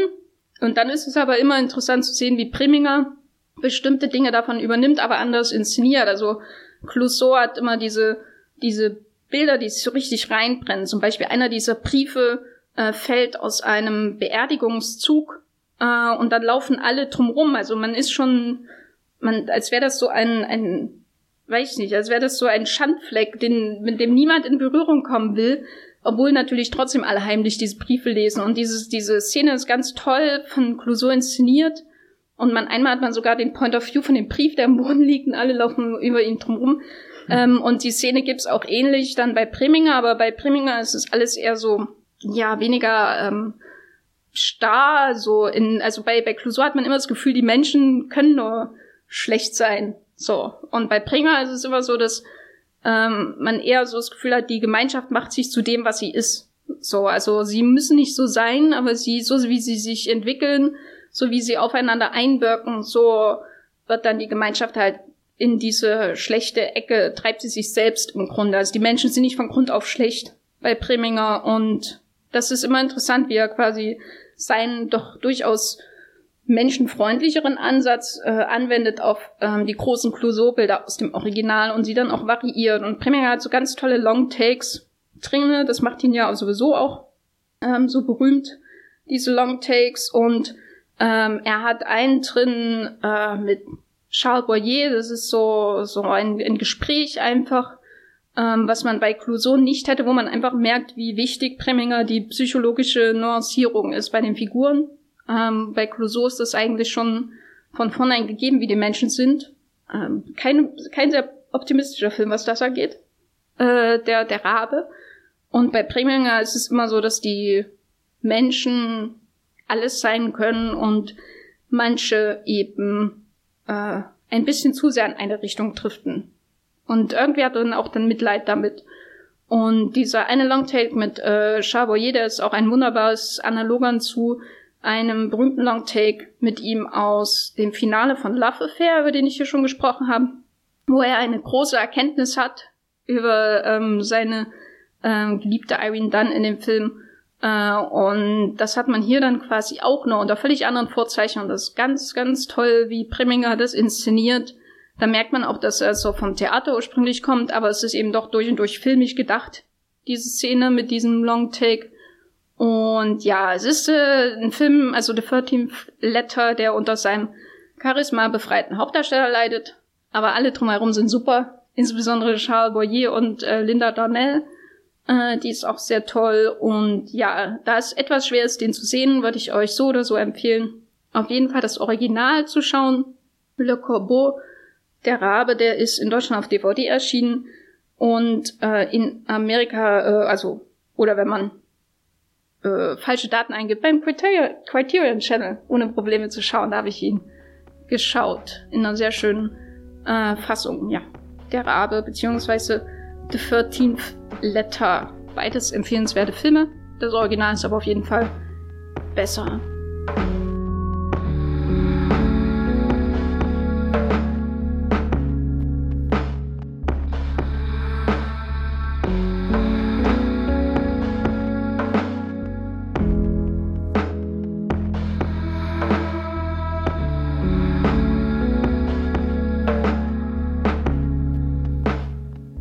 Also wir haben den Hass nicht unbedingt bei Jojo gefunden, dafür in anderen Filmen.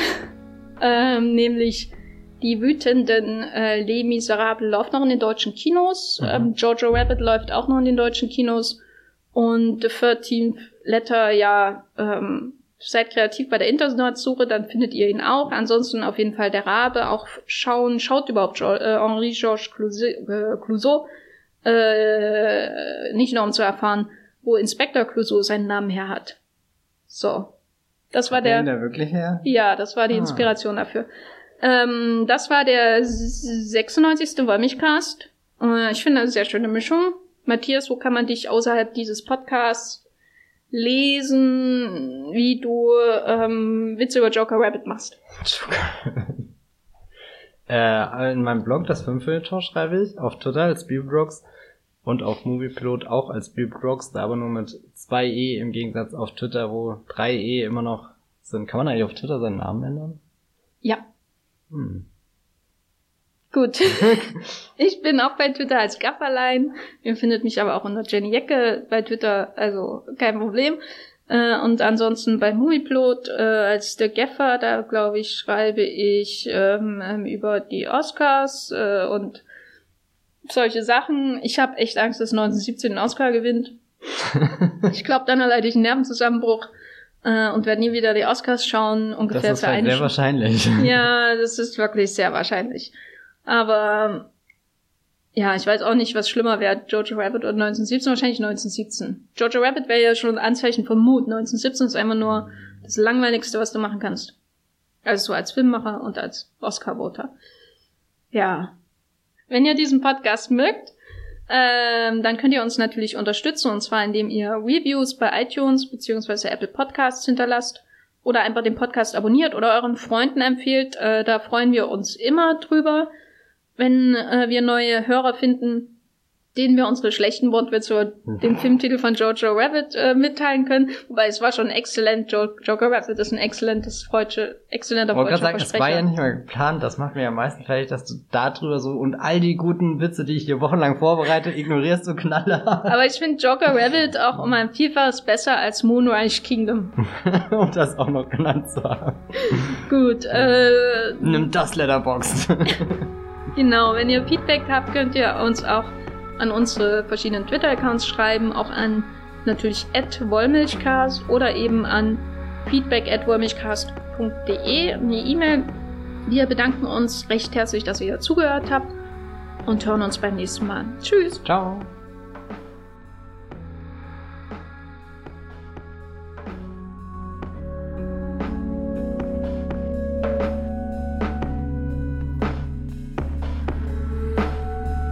Der Wollmilchcast wird produziert von Matthias Hopf und Jenny Jecke. Unser Intro und Outro stammt aus dem Song Slam Canto von Kai Engel. Ihr könnt den Podcast bei allen gängigen Apps abonnieren und wir freuen uns über Kommentare und Bewertungen bei iTunes.